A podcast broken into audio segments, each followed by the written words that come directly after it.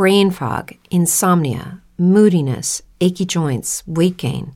Maybe you're thinking they're all just part of getting older, or that's what your doctor tells you. But MIDI Health understands that for women over 40, they can all be connected. Hormonal changes that happen during perimenopause and menopause are at the root of dozens of symptoms women experience, not just hot flashes.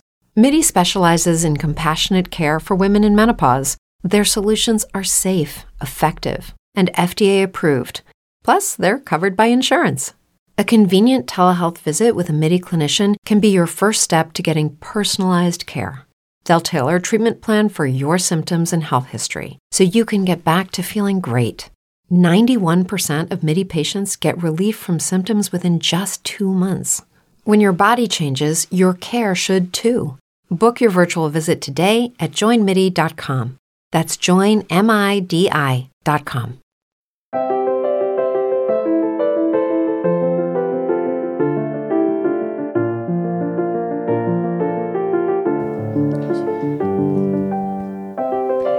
Bienvenidos a Lactando, un podcast de Milcar FM sobre lactancia y crianza con apego, producido por la Asociación Lactando de la región de Murcia. Este es el capítulo 59, estamos estampando micros desde primera tarde y hoy es 7 de febrero de 2020. Yo soy Rocío Arregui y hoy estoy acompañada otra vez por Esmeralda. Buenas tardes, Esmeralda. Hola, buenas tardes. Por Verónica. Buenas tardes, Verónica. Buenas tardes. Y por Encarni. Buenas tardes, Encarni. Buenas tardes. Bueno, bienvenidas a las tres. Que disfrutéis de vuestro bizcocho y vuestro café. Espero que tengáis ganas de hablar porque habéis venido porque además estuvisteis en diciembre hablando de eh, la esta de peso, la ganancia de peso. Y, bueno, pues nos quedamos ahí cortas y por no dejar, por dejar a las oyentes y a los oyentes con la intriga, pues vamos a seguir hoy. Y entonces en esas estamos. Eh, para las que no hayáis escuchado el de diciembre, lo que tenemos que decir es que vayáis a escucharlo. Paráis aquí, alerta spoiler, y os vais a escucharlo. ¿Por qué? Porque estuvimos hablando de cómo tiene que engordar un niño y cómo no tiene que engordar un niño, o qué es normal y qué no es normal, qué hay que ignorar y qué no hay que ignorar. Por cierto, amigas, si se, si se oye la puerta o se oyen mis niños, es que están ahí, la mayor está con el pequeño el marido ha ido por el mediano y, bueno, puede ser que haga falta en un podcast de la estancia pues intervenir y que haya chiquillos por aquí, pero para eso está. Eh, dicho lo cual, pues eso, estuvimos hablando de eso, de qué tiene que hacer si no hay ganancia de peso, qué se hace y qué no se hace, qué se revisa en la mamá, qué se revisa en el bebé. Pero ya terminaba Esmeralda hablando de qué pasa cuando aún así ya hemos revisado, pero o todavía no se ha dado con la tecla o se ha dado con la tecla, pero mientras se resuelve, al final hay que suplementar. Y suplementar, como estamos hablando de bebés pequeños, entendemos que es con leche eh, de fórmula, leche artificial, leche de vaca, leche hidrolizada de soja, si hay alguna cuestión, pero bueno, llamarlo leche no humana. Eh, nunca leches vegetales, por favor, leche animal o leche hidrolizada de soja porque eh, por lo que sea hay que suplementar, ¿no? Estamos hablando de esa leche y decimos que es leche porque por debajo de los seis meses suele quedar leche, que ya dice la OMS, que es seis meses de lactancia y en caso de no poder dar lactancia, salvo algún caso en el que la alimentación complementaria se podría adelantar un pelín, pero en bebés de tres meses, de dos meses, sí hay que suplementar, siempre estamos hablando de leche eh, aunque llame leche a la de soja, ¿vale? Porque no sé qué bebida vegetal, hidrolizada, bla, bla. Entonces, eh, se quedó Esmeralda, que le voy a dar la palabra ya, en que suplementar no es un fracaso. Efectivamente.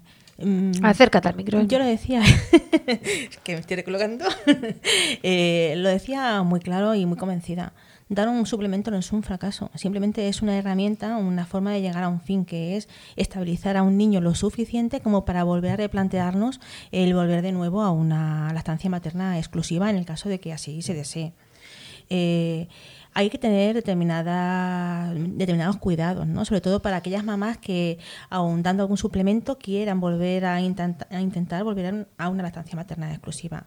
Eh, las primeras indicaciones que tenemos para esos niños que son han sido necesario darle un poco de suplemento porque no hayan cogido suficiente peso y demás, eh, podría ser, por ejemplo, eh, el intentar por todos los medios evitar las tetinas tipo chupete. ¿Vale? Toda la succión que haga un niño de una tetina un tipo chupete es succión que está evitando hacerse del pecho de la madre, con lo cual esa estimulación que se está evitando es fundamental volver a, tenerla de nuevo en el, en el pecho para que la, producción de la, de la leche eh, eh, vuelva de nuevo a, a, subir. Mm, otra cosa que va a hacer que el suplemento sea más sencillo de retirar si en un futuro se desea es mm, la forma en la que se le ofrece el suplemento. Lo ideal cuando son cantidades pequeñas es mm, evitar las tetinas al máximo y para eso podemos utilizar el sistema de dojeringa, que no es antihigiénico, que es un sistema reconocido, que bien puesto en práctica es recomendado para evitar que haya una confusión tetina-pezón y eh, que nos va a hacer mucho más llevadero el poder ofrecerle pequeñas cantidades de leche para el que el niño esté más, más despierto, ¿no? más alerta. Porque no sé lo que opináis vosotras, pero ¿qué opináis sobre darle algún pequeño complemento a un recién nacido que está muy, muy, muy dormido y que está muy letárgico, que no consigue despertar a la mamá?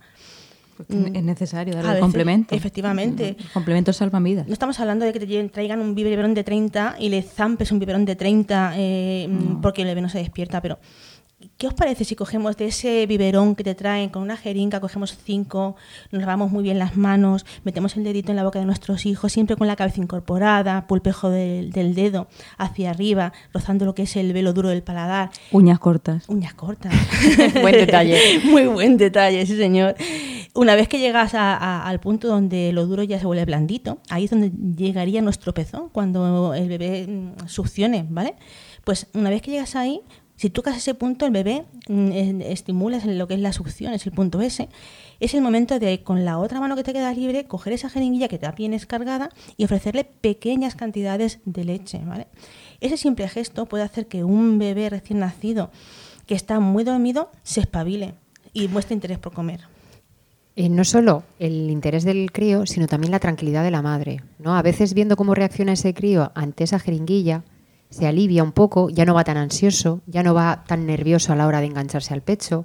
La madre ya también se relaja un poquito porque dice, bueno, pues si está tomando, te tomas las cosas de otra forma.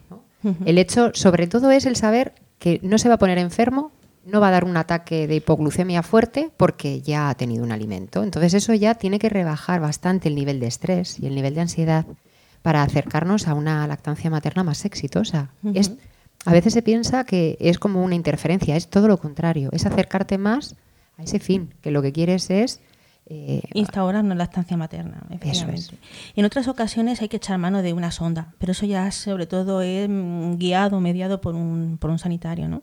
Porque hay bebés que a lo mejor en un principio pues no tienen una succión madura y necesitan un poco de complemento hasta que ese niño se desarrolle del todo. Suele ser más prematuro. Efectivamente, eso sería un tema a abordar en futuros mm. podcasts, pues no sé, de prematuros, grandes prematuros o bebés ingresados que ya han necesitado alimentación con sonda. Mm pues sería, si estáis interesadas en ese tipo de, podcast, no olvidéis eh, mandarnos algún mensaje a nuestro correo electrónico, hacérnoslo saber, porque nosotros estaremos encantadas en invitar a mamás que han pasado por esa experiencia para que nos cuenten cómo ellas afrontaron esas situaciones para que así todas podamos seguir aprendiendo. Eh, en el caso de que por todos los medios la cantidad de suplementos sea muy grande, los niños ya sean mayores o simplemente por comodidad tengamos que usar una tetina para ofrecerle leche con biberón, siempre se aconsejan eh, alimentarlos con, de forma lenta, métodos de alimentación lenta.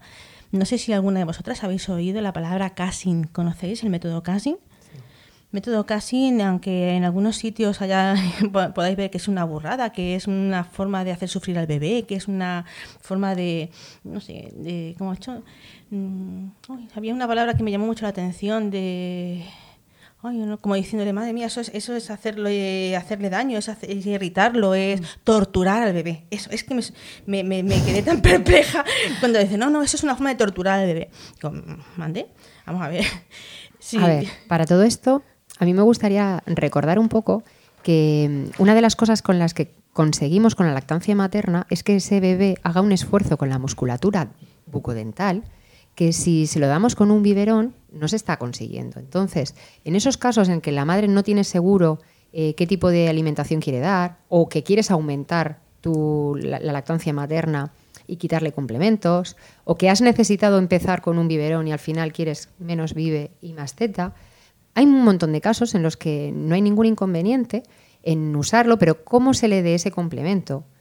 Eh, hace mucho, tanto para prolongar la lactancia materna como para mm, sustituir lo que tendría que estar haciendo ese crío. ¿no? Cuando se le da un biberón pero tú le haces que ese, ese peque trabaje, está ejercitando esa musculatura y está preparándolo para la futura masticación, que es que nos estáis oyendo de dedo jeringa, casing, eh, sonda, puede sonar un poco como un poco caótico, ¿no? Pero es para recordar un poco el por qué complicarnos, entre comillas, un poco la vida, porque claro, siempre está la cosa de, pues, dale un biberón que no pasa nada, pero cuando esa madre sí quiere darle teta, cuando quiere quitar complementos, estamos hablando en esos casos, eh, daros un- algunos argumentos más para motivaros, ¿no? Pero Que, no- sí, sí. que es trabajar esa musculatura, uno de Y no ellos. solamente eso, mm, vosotras cuando tenéis mucha hambre, cuando os zampáis el plato de lentejas corriendo, corriendo, corriendo, una cucharada tras otra, una tras otra, mm, terminas el mm, plato de lentejas en en 0,0.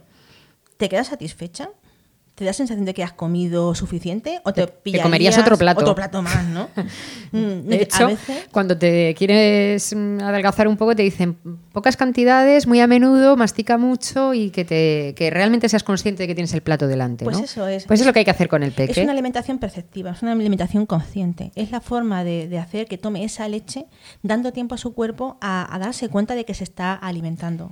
Esto que estamos hablando a mí ahora me está recordando otro podcast que se grabó hace tiempo, que era mm, dar, el, mm, dar el biberón como si fuera la teta. ¿Os acordáis? No sé qué número era, pero los que nos estéis escuchando podéis ir a la lista que ahí aparece, porque hablamos de esto realmente. Efectivamente, exacto. Es hacer eh, Con la toma con cariño y más fisiológica, efectivamente. Es una manera de alimentar más en concordancia con a como lo haría un bebé si solamente pudiera tomar pecho, ¿no?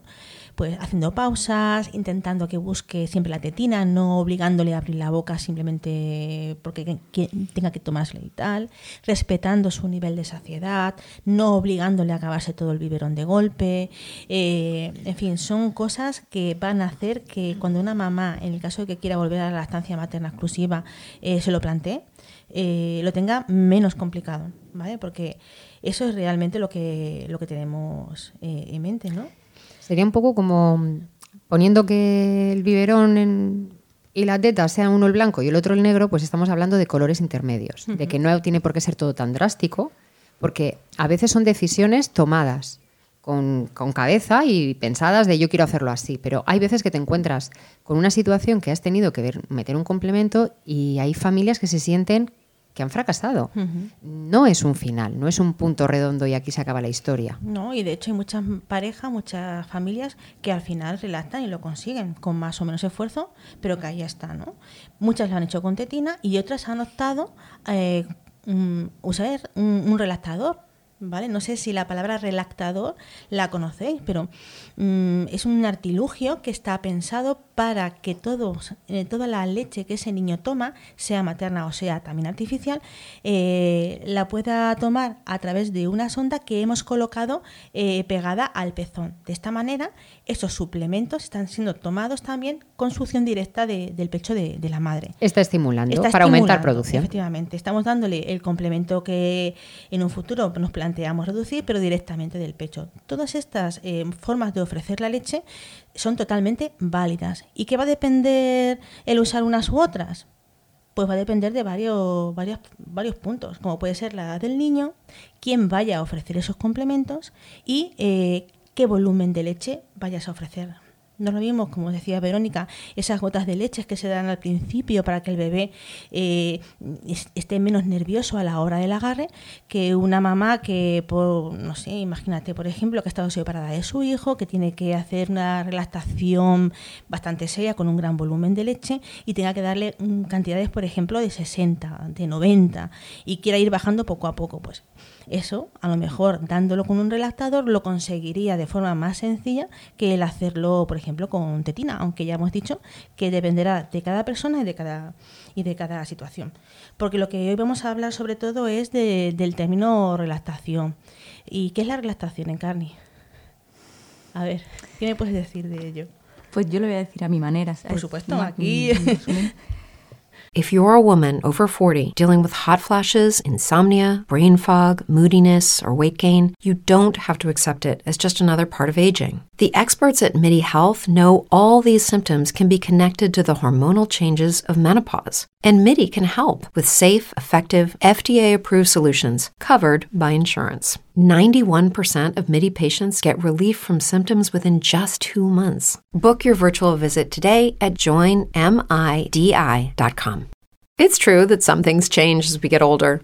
But if you're a woman over 40 and you're dealing with insomnia, brain fog, moodiness, and weight gain, you don't have to accept it as just another part of aging. And with MIDI Health, you can get help and stop pushing through it alone. The experts at MIDI understand that all these symptoms can be connected to the hormonal changes that happen around menopause, and MIDI can help you feel more like yourself again. Many healthcare providers aren't trained to treat or even recognize menopause symptoms. MIDI clinicians are menopause experts. They're dedicated to providing safe, effective, FDA approved solutions for dozens of hormonal symptoms not just hot flashes. Most importantly, they're covered by insurance. 91% of MIDI patients get relief from symptoms within just two months. You deserve to feel great. Book your virtual visit today at joinmidi.com. That's joinmidi.com. Es que yo tengo una mamá muy cercana a mí que, le- que lo conseguimos relactar y pues es que después de, de darle suplemento o leche de alguna manera, el suplemento da igual que sea artificial o, o tu propia leche, ¿vale? Quieres volver a darle de tu pecho y es pues volver eso a, a tener todas las tomas de tu, de tu propia leche materna en, en el, en el pecho. Es, pues, pues eso Sería eso, volver un poco a la, a la lactancia materna exclusiva, a, ¿no? a la exclusividad. ¿Y sí. tiene que ser de forma brusca? No debe ser de forma brusca, porque tus pechos tienen que, que crear la leche. Ujú. Pero la idea es esa, ¿no? Ir bajando un poco los complementos para que tu cuerpo le demos tiempo a, a responder, ¿verdad?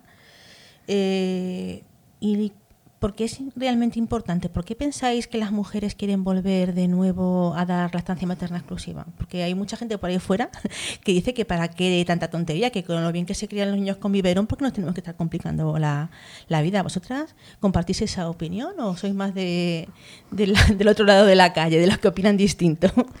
Pues hombre, pese a que nos digan las locas de la teta, por decir esto, no, pero la leche materna es lo mejor que hay para tu hijo. Como hemos hablado en otros podcasts, es que se adecua a, a todas sus necesidades. Entonces es, es un gran un gran aporte. Y luego pues ya está el tema económico, si empezamos. Sí, es otro de los... Eso, oye, que es un Claro. motor que mueve muchas cosas Claro, en este eso mundo. es otro, Mm. otro punto a favor. Pero vamos, quitando eso, que no es lo más importante, es que tu hijo mame de tu leche mucho más importante por, por sus necesidades. Claro. Eh, en estos tiempos que hemos pasado de fríos invernales y tal, la época de las gripes y eso, es curioso cómo los niños de, de- de pecho, eh, sí es cierto que, que enferman, ¿vale? Pero generalmente sus procesos, aunque tengan que llegar a estar ingresados en el hospital, suelen ser menos graves y los graves incluso mejoran eh, mucho antes. La instancia en los hospitales suelen ser, afortunadamente, de, de- de menor duración. Y todo eso se transmite en cifras también de ganancia, no solamente para, la, para las economías domésticas, sino para la economía de, de- lo que es la, la región y el país. O sea que no es moco de, de pavo.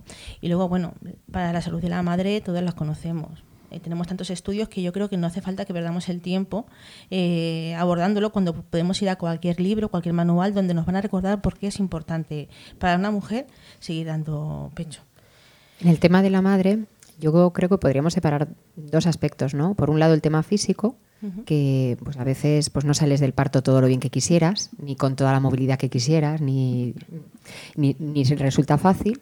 Entonces hay gente que dice, va, pues no importa. Y luego te lo replanteas una vez que ya ha bajado esa necesidad tuya, ya te encuentras de otra manera. Y está también el tema emocional, el tema de decir, jo, ¿y si? ¿Y si? Pues es algo que ahora puedes hacerlo, ¿no? que la gente se ha relajado y deja eh, ve que le dan vive y se han quedado un poco más tranquilas también. ya tienes el Parece que la presión de la desnutrición se te quita un poco encima, ¿no? Claro. Eh, entre que la madre pues, se puede sentir más recuperada de, de lo que es la noche previa del parto, pues te tomas las cosas de otra manera. También cuando tenemos un problema, una situación, el tomar distancia te hace relativizarlo más, ¿no? Entonces, mm, como hablaba antes de los colores, del blanco y el negro, no se trata de que todo tenga que ser o de un color o de otro. El tema que se pueda ir ampliando las tomas de lactancia materna y reduciendo los suplementos, sean o no de la, de la leche de la madre, pues te, abre un abanico mucho más amplio de posibilidades, ¿no? Entonces, la verdad que la necesidad de hablar de este podcast era sobre todo porque mm, cuando vienen algunas madres a las reuniones, pues no hay gente que a veces le da apuro, ¿no? Porque te encuentras a una que no sabe si quiere o no puede. Mm, lo que decía Carney un poco el, tema ese de las locas de la teta, ¿no? Que madre mía lo que me están pidiendo, esto es mucho esfuerzo. Pues a veces lo tomas con otra distancia y no lo ves tanto como el esfuerzo, sino como la recompensa que vas a tener más hacia, más hacia adelante, ¿no? Y como las situaciones también van cambiando, pues es normal que lo que un día te parece mucho esfuerzo, otro día digas, pues lo puedo llevar, o digas, no, no, mira, yo quiero lo cómodo. Y al final luego te das cuenta que lo cómodo no siempre es lo mejor o, no con ello te sientes lo suficientemente bien como para no esforzarte un poquito más. Como mujeres hay tantas como colores en el mundo y familias también y situaciones también. Eh, sí es cierto que aquí no estamos obligando a nadie a, que relate o, no relate. Es una decisión que tiene que tomar la mujer. La mujer tiene que sentirse preparada y tiene que sentir la necesidad de, relatar para poder conseguirlo. Mm, pero hay mujeres que se sienten bien con una lactancia mixta y, deciden seguir adelante con una lactancia mixta. No es lo más frecuente que viene a nuestro grupo de apoyo, generalmente las mujeres que vienen a nuestro grupo de apoyo lo que quieren es ayuda para dejar los suplementos, pero si hay algunas que dicen, mira, yo ya he tirado la toalla, no quiero bajar Depende de cuando vengan, porque a lo mejor les estás planteando una, un calendario, bueno, de eso vais a hablar ahora, ¿no? Del calendario y tal a tan, tan a largo plazo que al final para cuando quitan el suplemento, aparte de que les antoja muy lejano, es para cuando quitan el suplemento del todo, ya, empiezan con la alimentación. Entonces al mm. final dice, bueno, pues vamos a seguir reduciendo suplementos, pero no aspirando a la mixta. Nos ah. bajamos el umbral de la aspira de, a que aspiramos, ¿no? Y eso, no aspirando a la completa. Y, y entonces vamos eso con esa expectativa un poco más rebajada, más, más realista de que incluso aunque se empeñasen y va a ocurrir dentro de más tiempo y, y los, las últimas tomas de Vive, en lugar de quitárselas para hacer exclusiva, se las quitó para hacer complementaria, con lo cual está haciendo la estancia materna exclusiva. Es que toda la leche que tiene que tomar la hace de mamá. Y esa es una forma Y el resto, en lugar de vivir, la hace distinta. Hay tantas lactancias como mujeres. Volvemos de nuevo a lo mismo. No hay que vivirlo como un fracaso. Aunque hay muchas mamás que yo sé que en el, en el, foro interno se sienten como un poco, pues como con esa cosa dentro de decir, madre mía, es que no lo he conseguido. No, sí, sí. Lo has conseguido, pero distinto, de otra manera. No tienes que, que, menospreciar el logro. A veces es que antes de empezar con la lactancia, o incluso antes de empezar a ser madres, ya tenemos unas expectativas. Y esas expectativas muchas veces se ponen tan altas que parece que si no llegamos a ello hemos fracasado en el camino. Hmm. Pero claro, todas las piedras que hemos quitado de por el medio hasta llegar ahí, también hay que valorar todo ese esfuerzo. Claro, efectivamente. Que este, este podcast no está hecho para convencer a nadie, sino para la que quiere eh, sepa cómo hacerlo. Efectivamente, para darle herramientas para conseguirlo. Eso es. Porque habrá mamás que quieren una mixta. ¿Y qué, qué, podemos aconsejarle para esas mamás que quieren, que al final se sienten cómodas y quieren seguir con una mixta? Porque es complicado, ¿eh? seguir una mixta no todo el mundo lo consigue, porque al final eh, la interferencia mm, de la leche de fórmula está ahí y son muchísimos los niños en los que al final terminan por destetarse y dejar de, tomar leche directamente del pecho de la madre. ¿Vosotras qué le aconsejaríais cuando una mamá dice que al final quiere mantener un poco de la estancia mixta? ¿Se puede hacer realmente? ¿Hay algún truquillo para mantenerla y demás? Hombre, Claro que se puede hacer. Eh, lo primero y principal es ofrecer mucho el pecho. Mm. Si tú lo que quieres es aumentar las tomas de pecho, es ponértelo mucho. Eh, hacer, por ejemplo, que las tomas nocturnas, generalmente es la que primero eliminamos, ¿no? Mm. Le doy un biberoncito para que duerma más del tirón. Pues es la última que hay que eliminar. Eso es. Eh, que no se, que esas tomas nocturnas sean las que no se eliminan porque ahí es cuando hacemos que la producción de leche aumente era la prolactina, ¿no? La, que influye, eh, en la producción de leche. Eh, también hay que tener en cuenta que mientras se está dando lactancia materna a demanda, eh, no es necesaria introducir otro complemento hasta antes de los seis meses. En cuanto a alimentación. ¿no? Sí. Aunque tú estés con una lactancia mixta, no significa que tengas que meter en los, por narices, por así decirlo, la fruta antes o los cereales dentro de un biberón. Vamos a ver, eso es una cosa que es un poco mito y fruto un poco de, cosas que se están quedando en, en, desuso.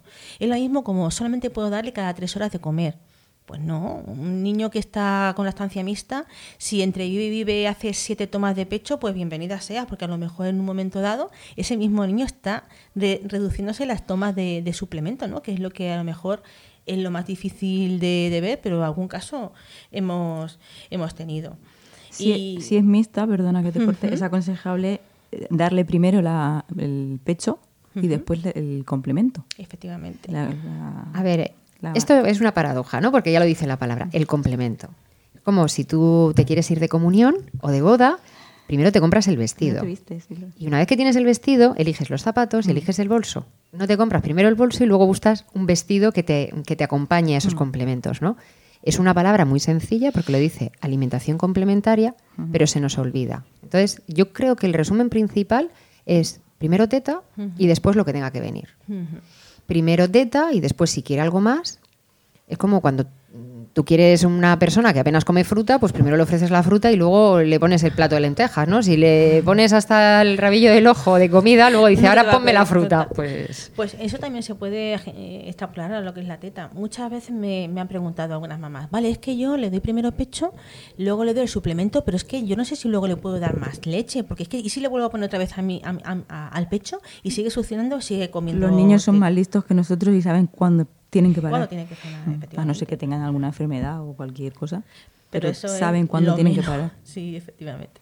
Es más, si no para, a lo mejor no para de estar enganchado, pero parará de tragar. Con lo cual nosotras lo tenemos enganchado, pero es una succión no nutritiva y el nene hace un rato que dijo, yo estoy aquí en la gloria, entonces dejo de tragar y me quedo, me duermo, lo que sea. es que sería un poco todo lo contrario a lo que tienes que hacer cuando quieres que se destete, ¿no? O sea, si tú ahora lo que quieres es aumentar esa producción, hay que aumentar la estimulación, hay que aumentar el roce, hay que aumentar esos momentos en los que el bebé está a gusto con la madre.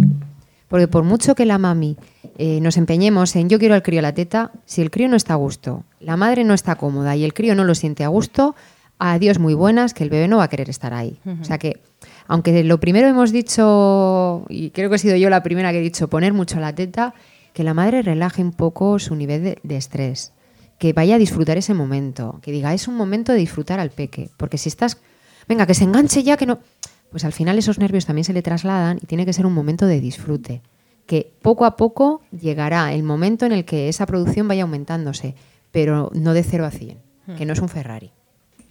¿Y cuándo, iniciamos la relactación? Porque es que, la verdad es que, ¿cuándo ha llegado el momento de, de iniciar la relactación? ¿Cuándo creéis que, que se puede comenzar?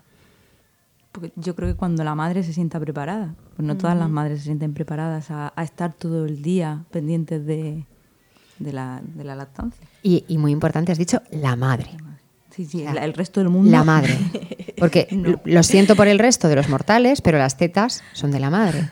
Entonces, si la madre no está convencida y no lo va a hacer segura, es un trabajo y es un esfuerzo que tiene que tenerlo claro ella. O sea, no solamente que se vea preparada emocionalmente, sino que diga, venga, esto lo hago porque, porque así mi marido va a estar más tranquilo o porque así mm, no hay nadie. No, tienes que estar convencida y las razones tienen que ser tuyas. Más o menos, de, de más peso o de menos peso, pero tuyas. Yo no sé, ¿os acordáis si en diciembre llegamos a hablar de la extracción poderosa? Yo creo que sí. Sí. Sí, hablamos. Porque eso es una cosa que también está demostrado que en bebés muy pequeñitos puede ayudarles un poco a, a iniciar la relactación y, y que sea un poquito más rápida, ¿no? Hay, hay algunos estudios, ¿vale? Sobre todo las chicas del norte, como yo digo, las chicas catalanas, las vascas, que están un poco adelantadas en ese, en ese, en ese aspecto. Eh, sí que comentan que han encontrado eh, bastantes avances en mamás de niños muy pequeñitos que han hecho la extracción poderosa, eh, que, ha- que creo yo que sí que comentamos, lo de extraerse muy frecuentemente durante 24 horas. Durante 24 horas hay que estar eh, prácticamente solamente con tu bebé y con el sacaleches. Eh, intentar descansar entre extracción y extracción y sacarte cada hora durante 10-15 minutos. Si puedes hacerte con un sacaleches que sea doble, que estimule los dos pechos al mismo tiempo, todavía mejor. Si el nene succiona, pues el sacaleches en una teta y el bebé En en, el otro, justo.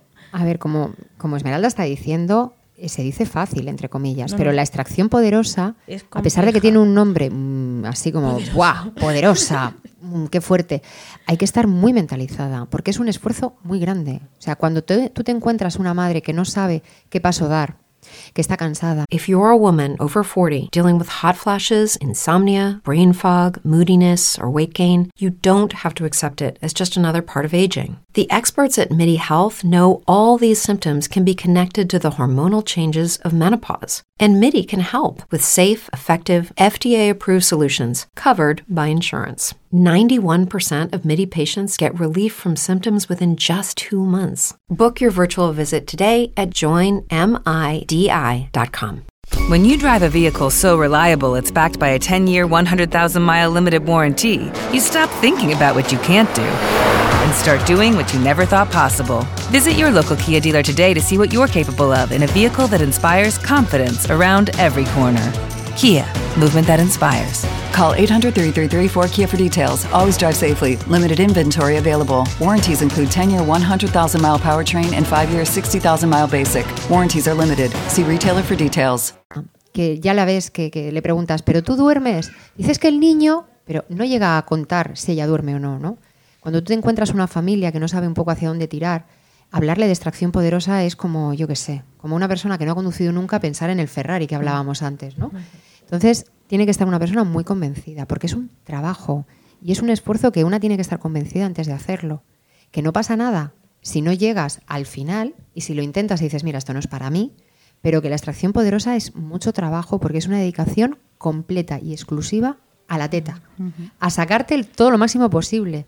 Que si no es el bebé, pues no tienes esa satisfacción que sea tu propio hijo el que te esté estimulando, sino eh, eh, eh, que nos ponía en carne la banda sonora. Es un ruido que nos reímos las que lo hemos oído, pero no hace ninguna gracia. No, no, no. Es un ruido molesto de fondo, mm, por mucho que te puedas poner las pilas y desconectarte, pues no dejas de estar pegado a un aparato. Está el tema de los mililitros, que estás viendo lo que te sale. Entonces ya empieza el cálculo mental. Si hoy me saco esto, ayer me saqué, es que estoy bajando, es que estoy subiendo, y ya empiezan las conjeturas. Realmente no te sale lo mismo Es- con el sacaleches que, que lo que te saca el bebé. El sacaleches siempre saca menos de, de lo que te saca el bebé. De hecho, hay mamás que no consiguen sa- sacar ni una gota con el sacaleches.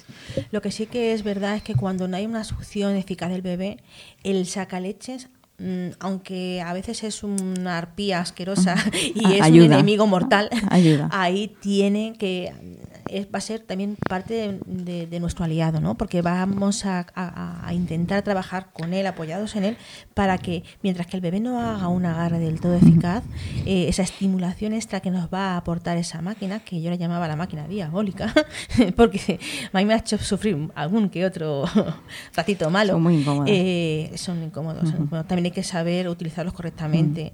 Eh, pero bien usado puede ayu- ayudarnos a que el proceso de relactación sea un poquito Más menos mm, complicado. Los sacaleches salvan lactancias. Sí, sí. Entre madres hablando. congestionadas Sí, o sí. con niños dormidos, al final es. A ver, recordar- son imperfectos porque no son los niños, pero vamos. Es una herramienta más. Sí. Y como todas las herramientas, hay que saber usarla. Hay momentos en los que son muy aconsejables y hay otras personas que también se piensan que por tener un sacaleches se les va a salvar todo. Es el uso que se le dé, el momento en el que hagas uso de él. Mm, Por eso el hablarlo aquí para hacer un... Y no es infalible. Hay veces que estás tan hipercongestionado o con una obstrucción que el sacaleches no saca. Pero más vale aplicar succión a esa teta Mm, que dejarla que estar. dejar- Y es que no me he sacado nada. Bueno, esa, esa succión que hayas hecho, hecho algo hará, algo estimulará para es que en un momento algo desatranque o avance por para dentro. poder fun- a- a- montar pirale- pila- pilares. Son como pequeñas piezas de Lego, ¿vale? La primera, una extracción, a lo mejor, no sé si tenéis Legos, pues, mm, mamás con Sí. niños, mm, Legos, sabéis que hay Legos muy finitos, muy finitos, Legos medianos y Lego, Legos gordotes, ¿no? Pues mm, normalmente las placas donde se ponen todos los Legos son muy finitas, muy finitas, pero fíjate con lo finitas que son, eh, la cantidad de juego que soportan, ¿no? Pues esas serían las primeras extracciones. Mínimas cantidades de leche, pero que van a preparar nuestro cuerpo para que esa estimulación haga que en, futuros días tengamos más producción. O sea, no nos desalentemos por no ver nada más que el culito del, del sacaleches apenas manchado en el mejor de los supuestos, porque eso va a suponer que en los días siguientes esa producción de leche va a aumentar, ¿vale? Bueno, Eso es y para terminar con el tema de sacaleches, os recordamos que tenemos alquiler de sacaleches también. Y préstamo. y préstamo. El alquiler es de eh, dobles hospitalarios Sí, y el préstamo, y el préstamo es de simples sí. con, con eléctricos o manuales. Entonces, a- em, que como yo estoy atendiendo a mis chiquillos un poco, el- has hablado de manchar el culito del, del vaso, pero no sé si nos ponemos ya a ver cómo hay que sacarse eh, o si hay que hacerlo a la misma hora todos los días o lo quieres decir más adelante por el tema de porque ese culito en el vaso manchado mañana será y dentro de unos días será pero hay que acostumbrar al cuerpo a que a esa hora va a hacer falta tener leche Estábamos hablando un poco de lo que era la extracción poderosa y de la extracción. Que es- que O- hay- o entonces ya hablaremos entonces de las potas de extracción. La extracción Sí. poderosa es extracción al saco. Pero, o incluso que solamente sea el culito del vasito de leche. Estabais hablando antes de una piedrecita más, el sacar, el que, es, el que esa- ese pecho ya no esté pues duro cuando hace falta sacar la ingurgitación o aumentar un poco la dosis. Es, Eso lo... Ay, perdona, sí, sí, que se ha terminado. Sí. no, es un poco el, el decir, aunque sea poquito, por lo menos ese poquito ya no está en el pecho y ese poquito ya puede tener más ese peque. O sea que no hay que quitarle valor a ese culito de vaso manchado, porque aunque no se convierta en un dedo o en un chupito, por lo menos es algo más de lo que teníamos ya ayer. Esa Y, máquina y eso no es solamente lo que se le da a ese nene. Ese nene se va a beneficiar, bueno, de eso porque no lo vas a tirar, se lo vas a dar, pero de lo que gracias a esa succión mañana tú producirás. Y uno de los detalles también, estabais hablando de la ingurgitación y de una piedrecita más para sacar. eh, es como ese balón que con la, cuando lo vas a coger con la mano, el balón se escapa, pero cuando el balón está un poco desinflado, o un globo, que como estamos eh, madres con niños, pues la- se me ocurre eso, el juego de la pelota, el lego, lo- los globos.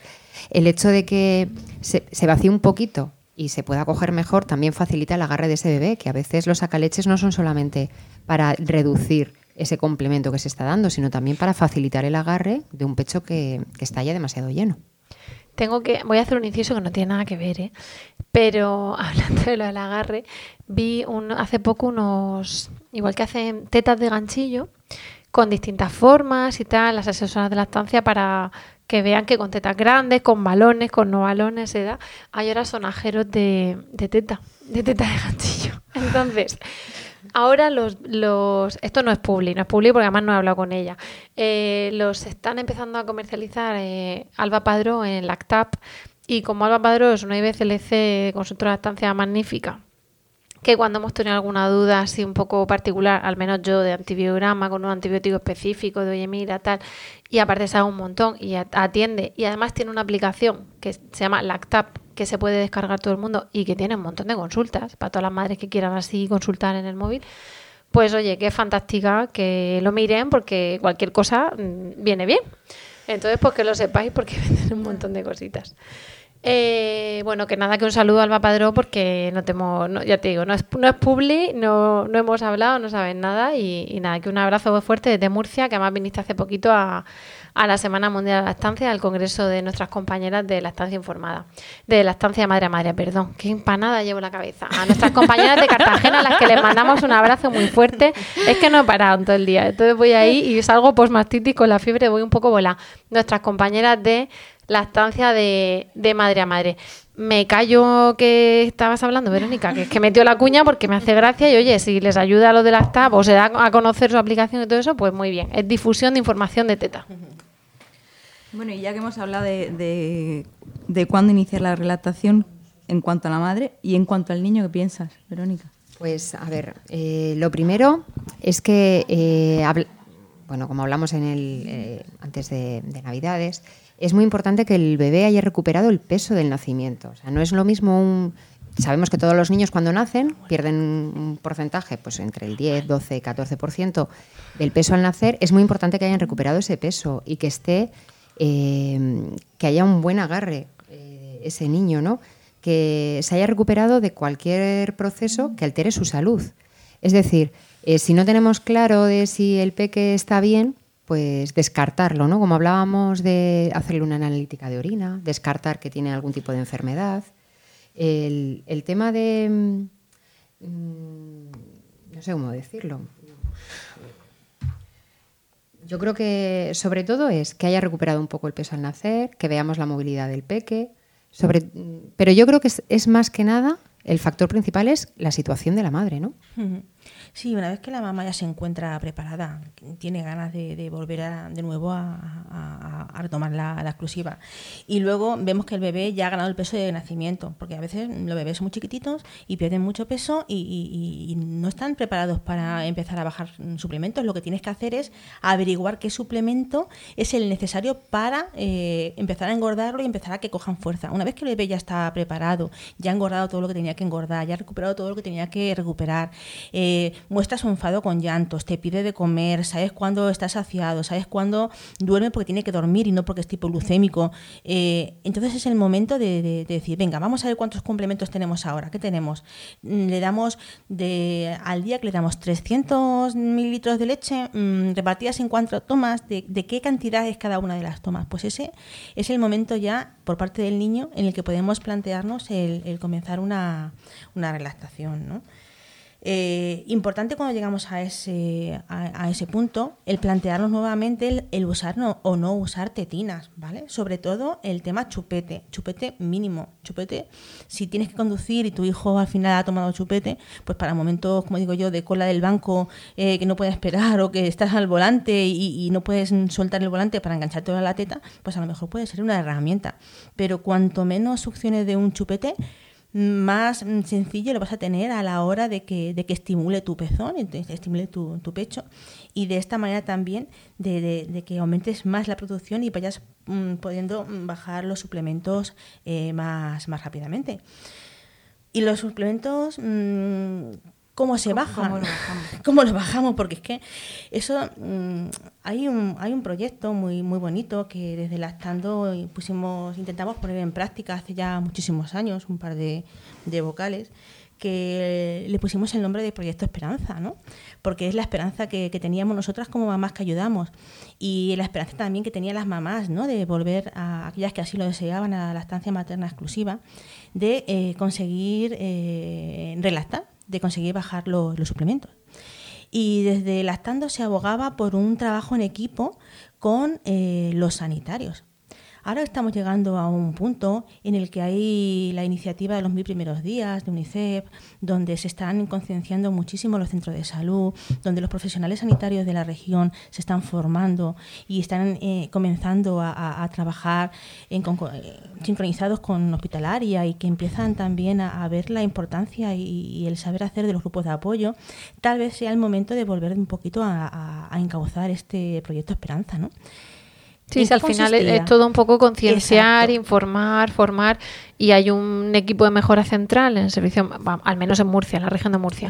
Un, ser- un equipo de mejora central que coordina todas las áreas hospitalarias con un responsable por área que a su vez tiene otro equipo local. eh, y tienen en concreto, ya os lo comentamos, pero bueno, volvemos a decir que tienen eh, eh, como bueno, que tienen a Lactando, eh, a nosotras, como representantes, por decirlo así, mm, bueno, como ejemplo significativo de grupo de apoyo a la lactancia, porque se, se requería que fuese un grupo de apoyo y en particular se valoró muchísimo el, el que nos habían dado el premio de buenas prácticas en el ámbito sanitario por el Ministerio de Salud. Y ahí estamos, en ese equipo de mejora central, en la formación de formadores, haciendo formación en nuestro ámbito, evidentemente no como sanitaria, sino como grupo de apoyo, mm, coordinándonos, en fin, todo el papeleo, los documentos, los y estudios, un poco ¿no? de, de ver cómo se está implantando todos los pequeños cambios que van que van haciendo. Claro, ese, equipo de mejora central luego son equipos, o sea, todo, digamos que es una pirámide de arriba Mm. de la punta hacia abajo para que todos los centros de salud tengan el, el sello mm, mm, estupendísimo. No lo quiero llamar sello IAN, pero bueno, no, no. el Pero- sello o iniciativa Nacimiento Humanizado, tal que era el protocolo IAN, pero como a- incluso lo- a lo que se aspira es que incluso sin tener, digamos, el, el sellito, por decirlo así, porque eso además exige que lleves tiempo haciéndolo bien. Entonces, claro, llegan unos inspectores y ven, pero no ven que llevas un día haciéndolo bien, tienen que ver que llevas dos, tres años haciéndolo bien. Pues lo que se pretende es que empiecen ya a hacerlo. Y luego el sello ya se verá. ¿no? Pues Pero una que las- implementarlo en todo, a todos los niveles. Mm, Una de las cosas que se podría hacer, porque dentro de, de esos objetivos, dentro de esas actividades, está lo que es eh, coordinarse con los grupos de, de apoyo.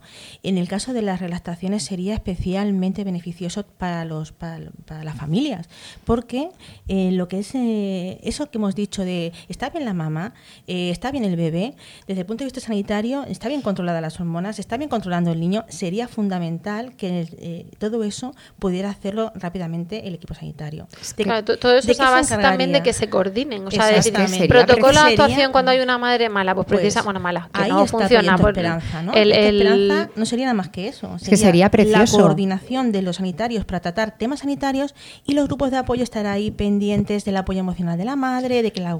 Pero eso es lo que hablamos en el anterior podcast con respecto a que la madre estaba en tierra de nadie. O sea, esa coordinación al final es, vamos a tratar la lactancia como una... Eh, no quiero decir patología porque no lo es, sino como una disciplina, como un proceso fisiológico con algunos pinchos, algunas espinas ¿Y, quién lo trata? Pues tiene que haber profesionales formados. Entonces, para eso está ese proyecto de los mil primeros días, porque se quiere formar a nutrición. Bueno, el otro día estuvo lactando dando una charla precisamente y hablábamos en concreto en esa de, la cuestión jurídica de la lactancia, es decir, de los permisos, porque es fundamental el hecho de, y del papel de los grupos de apoyo, porque es fundamental a la hora de ver que la madre debe incorporar porque tiene cuatro meses de baja maternal. Pues, ¿qué le, ¿qué le vas a contar a la madre de darle mm. seis meses exclusiva? Tendrás que apoyarla de alguna manera. Perdona, y entonces había una nutricionista, una enfermera, un, claro, la formación, la nutrición era esencial porque hablaba de alimentación complementaria. Ya les mm. quitaba lo de los, papillas a los cuatro meses. Entonces es, es una formación que se supone que, tiene eh, aspiraciones eh, fantásticas y que lo que pretende es que precisamente se formen. Para que, ¿qué hacemos con esta madre? La gente, yo no, yo no, mía no. pues al revés, que todo, el mundo sepa qué hacer. Cuando se ponga en funcionamiento al 100%, eh, estamos esperanzados en que haga falta relactar a menos mm, niños, ¿vale? Porque se supone que habrá menos de, menos de va a haber menos mixtas. Pero ¿qué ocurre cuando un niño hay que relactarlo de verdad? Si, si contamos con la ayuda de un sanitario, pues mucho mejor. Que el sanitario se ocupe de, garantizarnos de que el niño y la madre están sanas y mm, luego seguiremos las directrices que marca la OMS ¿vale? para bajada de suplementos. Porque esto no lo dice Esmeralda, no lo dice Rocío, no lo dice Encarne, no lo dice Verónica, lo dice la Organización Mundial de la Salud. O sea, que hay unas ¿Cómo, ¿Cómo empezamos a relatar? ¿Cómo? Primero tenemos que saber Espera, espera, un momentico. Hemos cortado a Verónica. Ahora te corto yo a ti. Hemos cortado a Verónica que tiene que decir lo suyo. Y luego estoy viendo el reloj y a mí no me importa que os empadronéis en mi casa para las siguientes elecciones y tal. Pero creo que a vuestros maridos, a vuestros hijos, sí. Entonces, habla Verónica, vamos a darle brío a esto porque nos gusta más un podcast que. A ver, mm, yo mira, ya no sé dónde me había quedado antes. Pues pierde la vez. ¿eh? La, idea general que me está quedando ahora es que estamos hablando de una cosa preciosa, porque realmente eh, con toda esta formación que, este, que estamos hablando, con el, el poder trabajar en equipo, el que sean los sanitarios el que se encarguen realmente de hacernos un control mm, de nuestras analíticas, de ver realmente nuestra salud. Y luego usar los grupos de apoyo para lo que realmente somos, ¿no? Ese apoyo emocional, esa red de madre a madre, ese hablar de lo que el, sanitario no te da tiempo. Y ese dedicarle más tiempo, claro. Eso es. Ese, mira, es, que la verdad, mm, cuando Esmeralda se ha puesto a hablar del proyecto Esperanza, sea o no sea para la relactación, a mí me ha parecido precioso. Mm. Porque si en este caso es más importante aún, realmente sería mucho más necesario porque ya habría más información, no habría tanto mito, no habría tanta zancadilla y no habría tanto inconveniente para llegar a donde queremos. yo, voy a, voy a ir en contra del proyecto Esperanza, porque yo lo que quiero es que el proyecto Esperanza no tenga lugar porque no haga falta. Entonces, la clave, y es lo que les dijimos en la formación, digo les dijimos porque fue nuestra compañera Clara y fui yo, la clave es la información y la formación. Entonces, cuando al final tenemos y añado, y la confianza. Y también les dijimos, y esto es una simbiosis, nosotras no somos sanitarias, cada uno tiene que saber dónde está su lugar, nosotros no podemos diagnosticar, no podemos mandar pruebas, no podemos mandar nada, pero tienen que tener una confianza en nosotras de que cuando llega una madre y me ha dicho la de lactando que si me mandas un cultivo, no levanten las cejas, sino que tal. y al revés, llega el sanitario y le dice, mira, no es que yo no pueda, yo puedo y quiero y estoy formado, pero tengo 30 más en cola esperando para entrar esta mañana. Esta tarde se reúne lactando, no sé dónde, digo lactando, mamá espuña, lactando lorca, lo que sea. Eh, las de la estancia madre a madre, que las he cambiado el nombre hace un momento. Entonces, eh, ahí que ya esa simbiosis, donde tú, como tú dices, nosotras damos dedicación, damos tiempo, damos apoyo emocional, damos cosas que no solo emocional, porque si no, para un hombre que llorar, pues otras pueden, ¿no? Nosotros hacemos formación en la estancia y nos basamos en, en esa evidencia que se va actualizando. Y ellos tienen la parte sanitaria y las dos son súper necesarias. Que se formen y así, ni proyecto esperanza ni nada. Todo el mundo, todo el que quiera dar teta. Y el que no quiera, pues que den vive y Pero está. como resulta que todavía hay un porcentaje de mamás que sí que están relactando, a- básicamente las Para las cuatro pocas que quedan. pinceladas, para aquellas pobres, pocas que quedan, las cuatro pinceladas que tienen que tener claro es que si hay que hay que hay que hacerlo muy lentamente, que hay que saber de qué cantidad de leche partimos para ir mm, monitorizando un poquito lo que es la bajada. Eh, Cantidad de leche en 24 en horas. 24 no es que le da, pues hombre, le doy de ofreciendo. 90. No, no. No, ¿Cuántos mililitros te das en 24 horas? ¿Qué le das? ¿5 o 6 biberones de 90 al día? Vale, pues nada, partimos de eso. ¿Qué tienes que, que hacer? Pues lo primero, intentar observar, observar a tu hijo. Porque siempre hay una toma en la que se suelen dejar algo y otras en las que se la devoran que van ni pintados. Siempre intentando darle o bien con relactador o bien con método casing, intentando hacerlo lo más fisiológico posible para que vayan intentando educar lo que es eh, la sensación de saciedad de, de ese bebé. De la toma que tú veas que menos falta le va a hacer, le bajas una cantidad y la mantienes fija durante, por ejemplo, una semana. Por- ejemplo, lo, AMS lo que dice es bajar mm, cantidades altas, pero nosotras muchas veces aconsejamos bajar de 30 en 30 porque es mucho más fácil a la hora de, de, de Te vigilar. diría más, que tampoco hace falta que te mojes en números, porque generalmente cuando una persona decide relactar, se apoya en alguien, se apoya en un grupo, se apoya en una persona. mamá, Por eso no, no hace falta que te mojes tanto, porque con lo que has dicho, has dicho cosas muy importantes. Ujú. Has dado una información que antes de escuchar este podcast mucha gente ni conocía. Y no hace falta poner un número tal, porque generalmente la persona que decide relactar se ha informado tanto que ya puede particularizar lo que oye respecto a su caso. Pero lo que quiero dejar muy claro es que no hace falta bajar cantidades bruscas para porque eso no va a hacer que relaxes antes. Como no- no pretender correr, no es una carrera de- no es una carrera de velocidad, es una carrera de fondo. Entonces, si durante una, un tiempo prudencial, una semana, eh, el bebé ha seguido mamando de forma como esperamos, va a estar más irritable, va a pedirte mucha más cantidad de, tomas, quizás va a estar más nervioso. Va a estar en brote de crecimiento, que en otros podcasts hemos hablado de lo que es un brote de crecimiento. Si pasado ese tiempo, al pesarlo, eh, mm, vemos que, que el peso se ha mantenido, ha seguido mm, ganando peso, ese es indicativo para, para poder bajarle un poquito más de otra, de otra toma, ¿vale? Puede ser la misma o puede ser de otro vive distinto, otro poquito más. En el caso de que al pesarlo, después de haberle bajado esa vez suplemento, la primera vez, en lugar de, mm, De subir, baja. subir, ha- se ha quedado en el mismo peso. Vale, sí, yo me- Porque yo- puede yo- haber tres- yo me saltaba un puede paso. haber tres, tres supuestos. Primero, que después de bajar un suplemento, a la semana lo peses y haya mm, vuelto a ganar peso. Eso significa que tu producción de leche eh, se ha reajustado. Ahí es cuando nos ponemos las medallas y decimos, venga, Venga, ay, esto va, esto va. ahora esto puedo va. respirar. Venga, ya Vale. algo Pues estaré entonces haciendo bien. Elegimos otra toma en la que bajar un poquito de cantidad. Otro supuesto es que ni gane un peso, pero tampoco haya perdido peso. Entonces, en ese momento lo que hacemos es ni subir ni bajar suplementos. Nos mantenemos como estamos y damos un poco más de tiempo extra a que nuestros pechos eh, consigan aumentar su producción para eh, cubrir las necesidades del niño. Y luego hay un tercer supuesto, que es el que nunca queremos escuchar, pero que también vamos a encontrar en ocasiones. Y es que el bebé, cuando le hemos bajado ese poquito de suplemento, no solamente no ha cogido peso, sino que ha perdido un poquito de peso. Ahí lo que está indicado es volver de nuevo a subir el suplemento y esperar otra semana para asegurarnos de que ese niño está mm, bien cubierto. Y añadiría, yo añadiría una cosa más. Eh, cuando hablamos de pesar a los críos, solemos decir, ha crecido, porque a veces estamos tan pendientes de que engorden que no nos damos cuenta que el, el bebé ya no le ponemos el mismo body de- del mes pasado, sino que necesita una talla más. Y como hemos hablado en varias ocasiones, los niños no crecen en una recta, sino en una curva. Engordo, crezco, engordo, crezco. Entonces, tener en cuenta que no se ha puesto malito, que no ha tenido mocos, por ejemplo, que le ha dificultado las tomas y que ha- se ha fatigado más a la hora de amamantar, que no ha crecido mucho, eh, que no será solamente el factor peso, aunque sí es muy importante tenerlo en cuenta, no olvidar otros factores, ¿no? Claro. Y luego, ya por último, y como un broche de cierre, seguir recordando que no somos máquinas, que cada caso es único, es especial, es individual y que no hay dos relactaciones iguales. Que habrá mamás que consigan reducir todos los suplementos antes de comenzar la alimentación complementaria. Y habrá otras mamás que quiten complementos una vez llegada la, alimentación complementaria y vuelvan a sus lactancias maternas exclusivas una vez que han incorporado otro tipo de alimentos.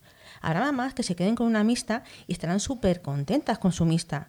Habrá mamás que tienen que ir a trabajar y que prefieran estar con mixta el tiempo que ellos están fuera de, fuera de casa, no están con su hijo, y harán la estancia materna exclusiva cuando han vuelto otra vez a, eh, a casa con sus hijos.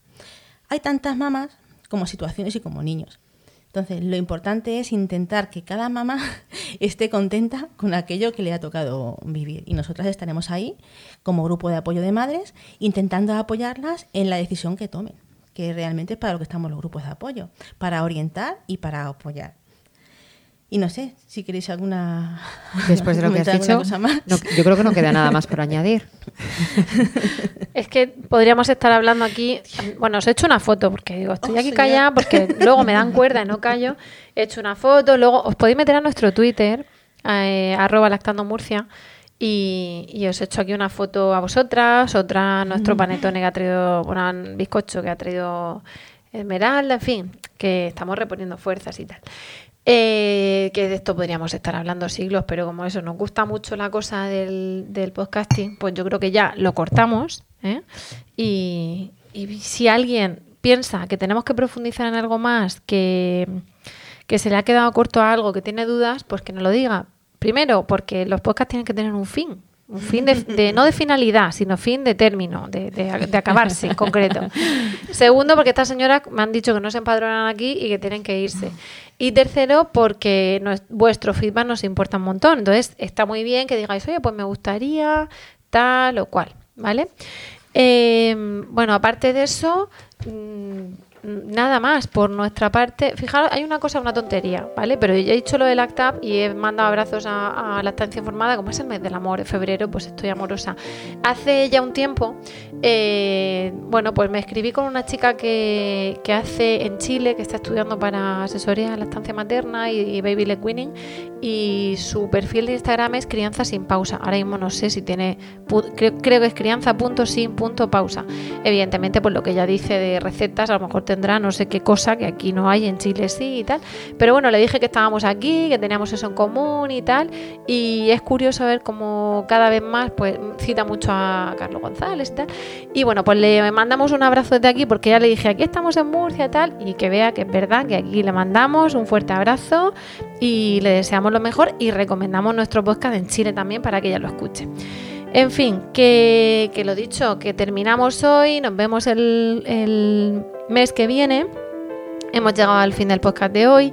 Os damos las gracias por escucharnos de corazón y por el tiempo que, que, nos habéis dedicado. Esperamos que os haya resultado entretenido y de utilidad y esperamos vuestro feedback, como hemos dicho, en lactando.org o en emilcar.fm barra lactando, donde también podéis conocer el resto de programas de la web.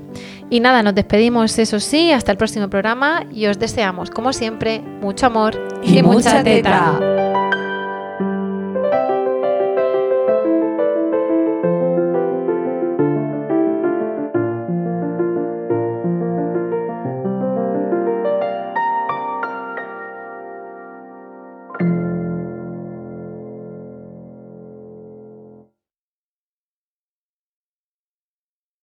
Without the ones like you, who work tirelessly to keep things running, everything would suddenly stop. Hospitals, factories, schools, and power plants, they all depend on you.